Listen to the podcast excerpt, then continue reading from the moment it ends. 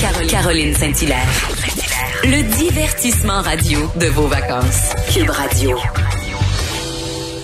Il est en politique depuis 1983. Il a brassé partout où il est passé, autant à Ottawa qu'à Montréal. Très heureuse qu'il ait accepté de venir nous parler ce midi. Euh, Denis Coderre, bonjour.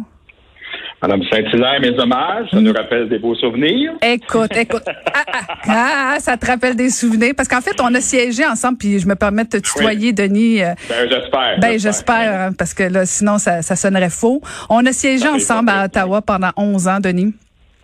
Oui, puis quand je me levais, vous étiez tous nerveux. Mais c'était un beau moment, c'était le fun. Nerveux, nerveux, c'est un trop grand qualificatif. On était souvent inquiets. On savait que tu étais, l'homme contre le Bloc québécois tout le temps, alors c'était une partie de plaisir. Je suis contente de voir que tu as l'air de bonne humeur. Oui. Ça, ah, ça te rappelle des bonnes années. On. Ben, d'ailleurs, en, quelque part, c'est drôle, hein? j'en profite pour penser à, Michel Gauthier, Dieu et son âme, parce qu'à chaque fois, Michel et moi, on se regardait, puis euh, on, voyait et la gang du Parti libéral, la gang du Bloc qui se qui se pompait, puis nous autres, on provoquait, puis après ça, on allait prendre une bière. Non, mais tu sais, il faut qu'il y ait des beaux moments dans la vie. oui, oui. Mais d'ailleurs, c'est drôle parce que, Denis, tu, tu, je me suis rappelé, en préparant l'entrevue avec toi quand même, euh, je me suis rappelé de la, ma première intervention que j'ai faite à la Chambre des communes. Euh, T'es un de ceux qui est venu me voir en me tapant sur l'épaule en me disant Good job, Macaro, good job, Macaro. Et j'étais pas contente. Quoi? Ben, du carreau? Non, non, non, non, c'était plus fondamental que ça. Non, c'est parce que, non, parce que moi, j'y mettais tout mon cœur de poser une question et je pensais, je pensais faire tomber le gouvernement, tu comprends, avec une question aussi importante. Et là, tu venais détruire tout, tout mon idéalisme. Et, et, et dans le fond, tu, confirmais que c'était juste. Kill with kindness. Ah ouais, c'est ça. C'est pas du karaté, celle-là. Là. Non, non. C'était bon, faut le dire. Écoute, pour, euh, on était, tu sais, les gens pensent que, bon, euh, ou bien ils disent c'est un cirque, ou bien on, on se pointe tout le temps, puis ça pas de... Mais tu sais, euh, on parle en, on est entre êtres humains, et puis il euh, faut pas prendre ça personnel. Puis des fois, il y a beaucoup, beaucoup de discussions qui se fait entre quand on fait mhm. des, des ententes ou on fait des, des batailles communes. Et puis il y a beaucoup plus de choses, hormis la question nationale, qui nous rapproche, qui nous divise. Et puis à un moment donné, c'est bon aussi de, de, de, de s'entraider, de se dire, écoute, quand tu fais un bon coup, tu fais un bon coup. Puis mhm, mhm. voilà, mais il y en a pour d'autres qui perdent des émissions à cause de ça. non, non, mais en fait, tu as peut-être fait un cours accéléré de la politique parce que j'ai compris qu'effectivement, euh, et tu as raison de le rappeler, que les adversaires en politique sont pas toujours en face. Et on l'a vécu, ah. toi, toi, et moi, c'est souvent dans nos propres partis. hein? Les ennemis sont en arrière, ils sont pas en face. C'est ça. ça. ça. te manque-tu, la politique, Denis? Ben, ça me manque. Je, je, l'ai jamais vraiment lâché. Je, disais à la blague l'autre fois que j'ai été président de classe en maternelle. donc, ça fait longtemps. Écoute, puis c'était tellement drôle. un moment émouvant, j'ai pendant la, pandémie qui est pas finie, je reçois un appel d'une bénéficiaire, euh, d'un préposé aux bénéficiaires de, du CHSLD de Joliette, parce que je viens de ce coin-là. Et puis quand j'avais fait l'émission La vraie nature, il y avait, on avait publié une photo de moi à la maternelle, euh, une photo de groupe. Et puis la personne qui m'enseignait, elle s'appelait euh, Sœur Monique, puis euh, elle, a, elle a défroqué entre-temps, mais euh, c'était elle qui m'avait vu, puis elle dit, est-ce qu'on pourrait se parler? Fait qu'on a fait un FaceTime ensemble, ça faisait 51 ans que je l'avais pas vu. Puis la première chose qu'elle m'a dit, elle dit, Denis, elle dit, bon, elle dit, je te confirme, je me rappelle quand tu avais été président de classe, puis elle dit, je me rends compte que, que le feu est pas éteint. Fait que je dis, bon, ça me fait plaisir de vous revoir, Sœur Monique. non, mais c'était, c'était, c'était, émouvant. C'est sûr, ça fait partie de l'ADN. Il y a plusieurs façons de rayonner. Il y a plusieurs, regarde, tu le fais par la radio, tu as fait un travail remarquable, mais tu vois, là, tu le fais autrement, puis euh, ça te permet quand même de d'aider les gens à, garder, à être sur le bord de la chaise, puis d'être à l'affût. Puis il faut toujours être vigilant. C'est un éternel combat. Hein. Et puis, euh, je pense que il y a plusieurs, il y a plusieurs raisons. Euh, euh, tu peux pas, c'est plus qu'un réflexe, ça fait partie de ta vie, ça fait partie de, ton être. Alors, à chaque fois qu'il se passe quelque chose, ben, tu es interpellé, c'est sûr. Mm-hmm. Alors, euh, on le fait autrement. On le fait autrement. Donc, la porte est fermée euh, pour, pour longtemps? Ah, la question qui tue. Non, non, mais en fait, je voulais même pas te la poser parce que depuis hier que je dis aux gens de mon entourage que je vais t'avoir en entrevue, tout le monde dit demande-lui ça. Je dis ben non, c'est sûr. Écoute, premièrement, sa réponse est prête, puis il va me dire ben non, ben non, ben non. Fait que c'est sûr. non, c'est pas, c'est pas tant euh, de savoir un retour. C'est certain que tu vas revenir. J'ai des, j'ai des, choses à régler encore. Je j'ai fait une introspection. Euh, assez profonde. Bon, j'ai refait ma vie, je me suis repris en main. On, on, se redéfinit, là. Écoute, m'avoir 57 ans, là. Et puis, euh, regarde, j'ai plein de mandats présentement. Et puis, c'est sûr que j'ai pas, j'ai jamais eu peur de donner mon opinion, puis de, de, de, participer euh, à l'effort collectif. Et puis, ben, c'est sûr, j'ai des, j'ai encore plein de relations à, tous les niveaux de gouvernement. Donc, c'est sûr, de temps en temps, euh, on, se mange dedans des joues, puis tu dit, bon, euh, ça, je ferai les choses autrement. Mais tu sais, j'ai pas le syndrome de la belle-mère, pour un. Mais euh, c'est sûr qu'avec tout ce qui se passe, regarde, ma chum Anne Hidalgo qui se fait réélire hier, tu sais, dire, euh, les, les maires m'appellent encore, il y a du monde qui m'appelle, puis bon, ben, je leur donne mon point de vue, mon opinion, mais bon, ça veut-tu dire que ça, tu reviens? Ça veut pas mm-hmm. dire ça pantoute. Fait qu'on on verra. Je laisse le temps aller, mais pour l'instant, c'est non. Mais le temps aller, les élections municipales sont quand même dans un an parce que quand tu regardes là, puis je veux même pas te, te, te faire commenter euh, sur ton retour éventuel. C'est bien parti. Non non mais non non mais Denis, je veux dire c'est un secret de polichinelle, c'est certain que tu vas revenir. La, la question c'est de savoir quand et où, mais c'est tout. Moi c'est certain pour moi que, que c'est inévitable. Mais cela étant dit, tu regardes ce qui se passe à Montréal, euh, puis sans nécessairement jouer au beau-père. Euh, comment tu, tu parce que tu as été tellement présent à l'international. Je sais parce que je l'ai vu, j'étais mairesse de Longueuil à l'époque. Euh, Puis bon, tu, tu, ramenais Montréal de très très très loin. Hein. Tu, Gérald Tremblay, on savait que la réputation de Montréal était était à refaire. Oui, c'est ça. Voilà. Donc tu as fait des efforts à l'international et plusieurs personnes comprenaient pas ce que tu faisais à l'international et on l'a probablement compris présentement, alors que Montréal est comme une ville où ça va mal au niveau de la COVID, euh, ça doit, tu, tu, parles de te mordre les joues à l'intérieur, tu dois dire ça n'a pas de bon sens. Valérie Plante peut pas défaire tout ce que tu as essayé de construire, là. Ben, je pense que c'est plus que ça s'arrête pas à ce que j'ai fait. Dire, le, le, le, fond a toujours été bon. Montréal est une ville exceptionnelle qui a su grandir. Puis quand on parle de Montréal, on parle aussi de la communauté métropolitaine de Montréal, on parle de la CMM. On, s'était donné vraiment euh, une, une, plus grande autonomie municipale. On avait travaillé, euh, tu sais, on était ensemble mm-hmm. quand euh, au niveau des transports, la question de la mobilité. C'est sûr que il pouvait y avoir certaines tensions, mais on a toujours travaillé en complémentarité. Puis j'ai pas joué le titre là, fait que ça, les choses allaient bien. Et puis, euh, mais euh, à, un moment donné, c'est sûr qu'il y a différentes sortes de, de, leadership. Tu peux être, tu peux avoir un leadership attentiste, puis toujours de dire, euh, je vais tendre la main, puis on va attendre que la santé publique ou que Québec réponde. Mais on demande des choses à Québec et tout ça. On, s'est donné un statut de métropole, on s'est donné une loi sur la capitale nationale avec mon mon frère Régis, là, que, que, que, je salue parce qu'il a fait une lettre extraordinaire. Mm son papa. Hein, fait que je pense à lui, j'avais écrit. Et puis, c'est sûr que c'est pas juste une question d'international, c'est une question que actuellement, de toute façon, l'avenir va toujours passer par les villes. Dans les 20 prochaines années, tu as 70% de la population qui va s'y passer, qui va passer là. Donc, il y a des, des, réalités de densité, il y a des réalités de diversité. Et puis, les enjeux sont mondiaux maintenant. La pandémie est mondiale. Regardez ce qui se passe aux États-Unis, qu'est-ce que l'Europe a vécu et tout ça, puis l'Asie qui recommence. Donc, nécessairement, tu peux pas juste être euh, d'attendre puis de, dire bon ben donnez-nous, donnez-nous, donnez-nous. Alors nous, on a toujours travaillé dans un contexte de partenariat où on a dit on fait partie de la solution. Et puis c'est sûr que moi j'ai toujours été très présent. Moi je crois que pour être rassurant, il faut être présent. Et mm-hmm. puis c'est sûr, t'en échappes des fois, mais regarde, le plus grand le plus grand joueur de baseball, Ty Cobb, frappé pour 400, c'est au bien 4 coups sur 10. Fait que c'est sûr tu l'échappes de temps en temps. Mais euh, regarde, il y a des choses que j'aurais fait autrement. Appelons ça comme ça. Et puis, euh, faut toujours, faut faire attention. Hein, quand on, on, dit tout, à un moment donné, ça te retombe sur le nez. Les gens font des comparaisons par la suite. Alors, moi, j'ai toujours été de l'école de mon père politique qui est Jean Chrétien. C'est, on, on se disait, promets peu, mais livre beaucoup. Mais, mais tu parlais euh, de l'avenir passe par les villes, Denis. Euh, je pense que c'est d'autant plus vrai avec la COVID. Euh, il y aura une réflexion assez importante à faire sur comment on développe nos villes. Mais tu sais, si j'essayais de comparer, là, parce que si je compare Denis Coderre et Valérie Plante, parce que j'ai pas le choix de le faire de temps en temps quand je vois ce qui se passe à Montréal.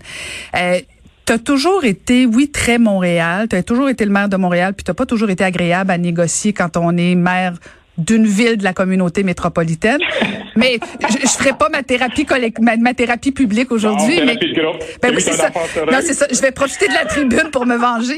Non, blague à part, c'est que tu as toujours défendu Montréal quand même, mais tu as toujours eu quand même une perspective très métropolitaine. Valérie Plante, elle est très Montréal. Et quand on voit comment est en train de développer Montréal, moi, je viens tous les jours là en studio, j'arrive à Montréal.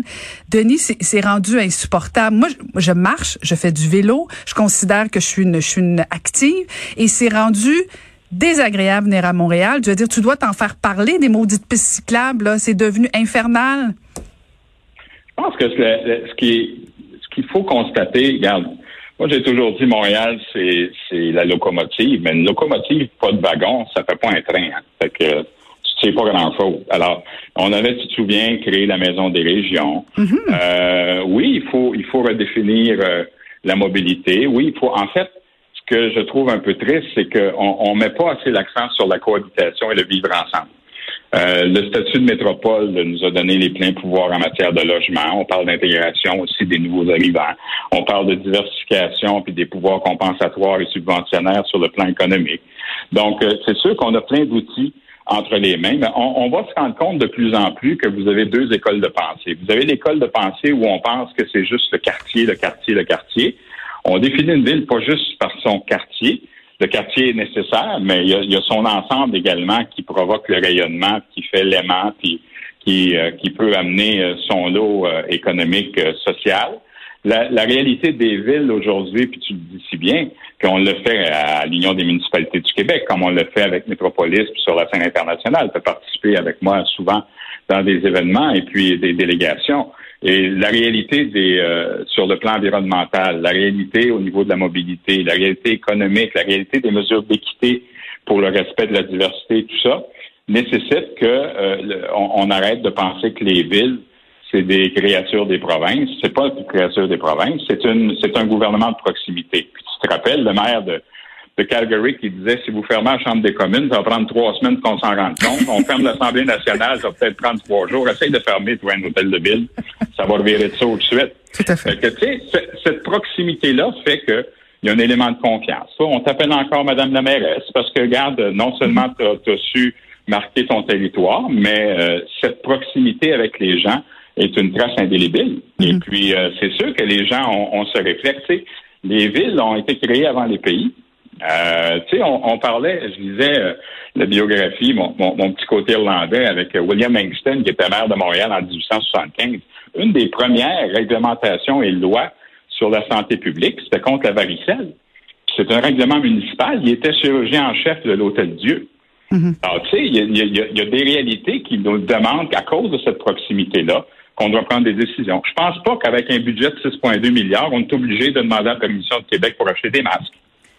Donc, si tu étais maire de Montréal aujourd'hui, euh, tu, tu, obligerais le port du masque, euh, port du masque à Montréal? ça, je l'ai dit depuis le début. Ah, c'est clair. Non, non, ça, c'est clair. Tout, les, transports en commun, c'est obligatoire. Moi, je suis tout à fait d'accord avec euh, les microbiologistes et, les, les, gens qui s'occupent de, d'épidémie, tout ça. Regarde, moi, tu sais, je suis ambassadeur de, la Fondation de l'Hôpital Juif, donc je travaille avec le docteur Weiss. On met sur pied un centre d'excellence au niveau des maladies infectieuses. Et puis, pour moi, c'est pas le panacée, mais c'est nécessaire. Hum. Donc, tout ce qui va toucher le. Regarde, moi, quand je fais mon marché, j'ai un masque. Quand, il y a des, quand c'est fermé puis qu'il y a, y a beaucoup de, de monde, qu'il y a une certaine densité d'une population, ben si tu veux relancer la mobilité, ben tu n'auras pas le choix d'avoir des masques. Et puis les relations humaines ont complètement changé. Là, tout le monde se regarde. Alors c'est sûr que avec là, il y a du déconfinement, puis il y, a des gens qui sont un petit peu dissipés, mais je te dirais que faut mettre la chance sur notre côté. Et puis, euh, si en Europe, c'est un mètre puis ils ont des masques, c'est peut-être culturel, mais je pense que de plus en plus, on doit en voir, mais on a, on a nécessairement besoin de l'obliger. Moi, j'ai aucun problème. John Tory, notre ami le maire de Toronto, il le fait. Alors, pourquoi on ne le fera pas? Mais c'est ça, mais, c'est ça la question. Pourquoi on le fait pas? C'est ça. les, gens des, les gens qui ont des décisions à prendre, tant du côté de Québec que du côté de des villes doivent prendre ça en considération. Pour moi, c'est clair. Pour moi, j'ai aucun problème avec ça. J'aurais pris la décision de le rendre obligatoire. As-tu trouvé ça dur d'être euh, sur le banc pendant la COVID un peu, toi? Je dois t'avouer que j'ai beaucoup travaillé, puis je travaille beaucoup encore. Donc, j'ai beaucoup de mandats, euh, tant du côté de l'Europe que du côté euh, du Québec, puis dans, le reste du pays également. J'ai des, j'ai eu le, le je me sens privilégié puis honoré. Tu sais, je suis capable de travailler tant au niveau du milieu des affaires, au milieu gouvernemental. Je représente euh, la caisse au niveau de d'Eurostar, les trains à grande vitesse en Europe. Donc, on avait, il y avait des, des, des, enjeux importants. Fait que ça me permettait de garder le contact avec euh, les, les, maires d'Europe. Et puis, parce que Eurostar, c'est Paris, Londres, Amsterdam et puis et puis Bruxelles. Donc, ça, tu sais, j'ai toujours été occupé. Euh, les gyms étaient fermés, mais j'ai décidé de m'acheter un tapis roulant puis un elliptique, fait que, puis mon punching bag. Fait que je faisais de la boxe pareil. Alors, ah. j'ai marché, j'ai marché beaucoup. Je suis dans le vieux Montréal maintenant, donc ça me permet de, de marcher dans le vieux port. Alors, j'ai on, fait des choses autrement, mais c'était difficile parce qu'on aime le contact humain. Uh-huh. C'est sûr que c'est bien beau zoomer puis de faire des FaceTime, tout ça, mais à un moment donné, quand tu es tactile, tu manques de câlin, c'est sûr, mais à part ça, on, on a fait avec. Y a-tu quelqu'un sur ton, ton punching bag? Y a-tu une photo de quelqu'un? Non. Non? Oh. T'as vraiment changé, Denis Coderre? T'as vraiment changé? Non, non, non, Toute une transformation. ce que t'as pas compris, c'est qu'à la boxe, c'est des réflexes. T'as pas besoin de penser à rien. Ah, OK. tu frappes. Fait que si tu te mets à avoir une liste, tu vas penser, euh, tu penseras pas à ton coup. Ah, OK, Tu vas penser à personne, puis c'est là que tu vas le manquer. Ah, OK. Fait que dans le fond, tu l'as dans la tête quand même un peu. non, pas du Mais avant de te laisser partir, euh, Denis, d'abord, merci de ta générosité. Mais on, a vu euh, justement comment tu t'es pris en main au niveau de ta santé physique, mentale aussi. Euh, tu continues, donc, si je comprends bien, à, prendre soin de toi. Là. Moi, j'ai un coach de vie extraordinaire qui est Ali Nestor, Ali Les Princes de la rue, qui fait un travail qui sauve littéralement des vies. Et puis, trois fois par semaine, je m'entraîne avec lui. On fait on fait de la boxe et puis pendant ce temps-là, ben on fait du cardio, on fait du vélo, tout ça. On, je pense que l'important, si on juge une maison son solage, fait qu'il faut nécessairement se prendre en main puis prendre soin de soi, tant sur le plan mental que physique. Et puis euh, à partir de là, ben tu des idées beaucoup plus claires et puis tu peux être en mesure de répondre aux, questions pointues des animatrices de radio. non, mais en fait, non, c'est drôle parce que quand, quand on était ensemble, autant à Ottawa qu'au niveau municipal, euh, moi, quand j'ai commencé à courir, euh, tu me regardais, tu trouvais ça drôle, puis tout ça, puis bon, mais mais probablement que moi, j'ai commencé à courir à cause d'épreuves dans ma vie et tu en as vécu toi aussi qui t'ont forcé à prendre soin de toi. Donc, euh, c'est c'est peut-être le, le, côté positif de quand on vit des épreuves. Euh, c'est facile à dire après coup, là. non, mais dans le phénomène de résilience, on passe tout par là. On passe mm-hmm. par le déni, la colère et tout ça, mais cette, cette résilience-là est nécessaire et puis euh, cette prise en main, ça, ça, te sauve la vie. On, on, est très fort. Hein. L'être humain est, très résilient, est très fort. Et puis, euh, à un moment donné, tu sais, je faisais 320 livres. J'avais un poids santé de 6 pieds droit, 5 et 9 et demi. Ça dépasse ses bords pas mal. Ça dépasse la santé. Puis, tu sais, je faisais de l'apnée du sommeil et tout ça. Fait qu'à un moment donné, puis j'avais eu une prostatite euh, aiguë qui était, qui était assez grave. Et puis, à ce moment-là, à un moment donné, tu te dis, ben, regarde, si tu te laisses aller, c'est fini. Là. T'en as des euh, signaux. En, quelque part, à chaque fois que tu as des épreuves, c'est une opportunité. Hein? Tu sais, Churchill disait la victoire est pas finale, l'échec est pas fatal. L'important, c'est d'avoir le courage de continuer. Puis je pense que ça fait toujours partie de nos de notre aide, ça. Ben, merci beaucoup, Denis. Euh, très hâte de voir euh, ta conférence de presse annonçant ton retour en politique. non, je m'en vais, je m'en fais de la radio, là. Je t'embrasse. Ah, super. merci, à bientôt. C'était Denis Coderre. Vous, vous écoutez Caroline Saint-Hilaire.